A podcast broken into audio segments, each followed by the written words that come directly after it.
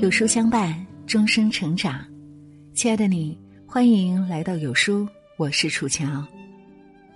今天要和您分享的文章题目是《善良不说话》。如果你喜欢这篇文章，请在文末点个再看。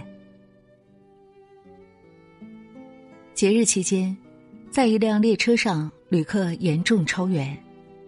一个靠窗坐着的老大爷正跟邻座的人分享他的幸运经历。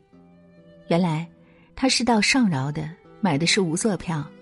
上车后，抱着侥幸心理，事先占了个好座。没想到，直到开车也没人上来。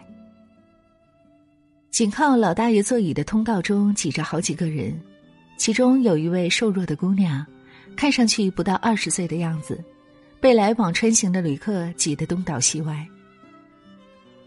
看到这情景，老大爷关切的问：“闺女儿。”这么站着遭罪，你应该像我这样早点上车来找个座儿，到哪儿下呀？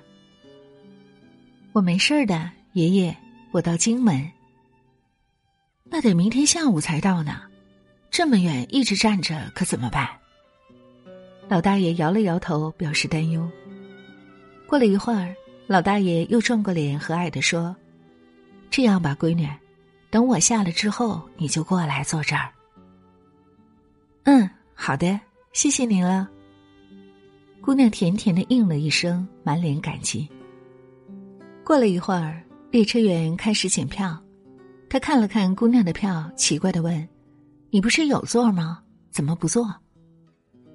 姑娘微笑着，悄悄向老大爷的方向努努嘴儿。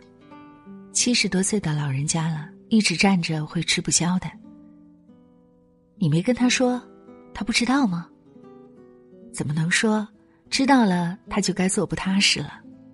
姑娘抿着嘴儿，眨了眨眼。列车员回头瞅了瞅睡着的老大爷，然后把票给了姑娘，小声说：“跟我去餐厅吧，我帮你找个座。”跟前儿的几个人都听到了，赞叹着给姑娘让出一条道。姑娘弯下腰，从座位下拿出了自己的拐杖。被感动的人们，心底像被什么击中了一般，深深的被震撼了。所以你看，爱是会流转的，施及别人，终会惠及自身。一个人最高级的善良，就是看到别人的苦，会生出慈悲之心。人生路上，谁都可能会有雨天没带伞的时候。你帮别人打了伞，日后有雨落在你身上时，也会有人替你撑起一把伞。做一个善良的人不容易，但还是有那么多人像从来没有受到过伤害一样爱着这个世界。他们有那么多变坏的理由，却坚守着自己的底线。支持他们的，可能就是那么一点。执拗的信念，就像哈维尔说：“我们坚持一件事情，并不是因为这样做了会有效果，而是坚信这样做是对的。”我们有责任让善良得到回报，让好人不吃亏。如果好人没有好报，那我们每个人都难辞其咎。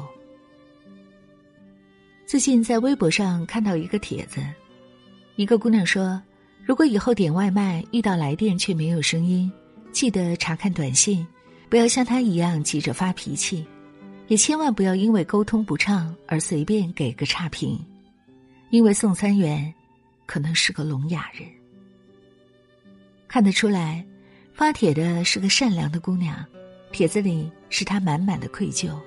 因为伤害了一个靠自己的双手努力生活的人，所以他在网上道歉。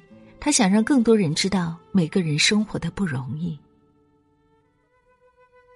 经常有人问我：“我们的世界会好吗？”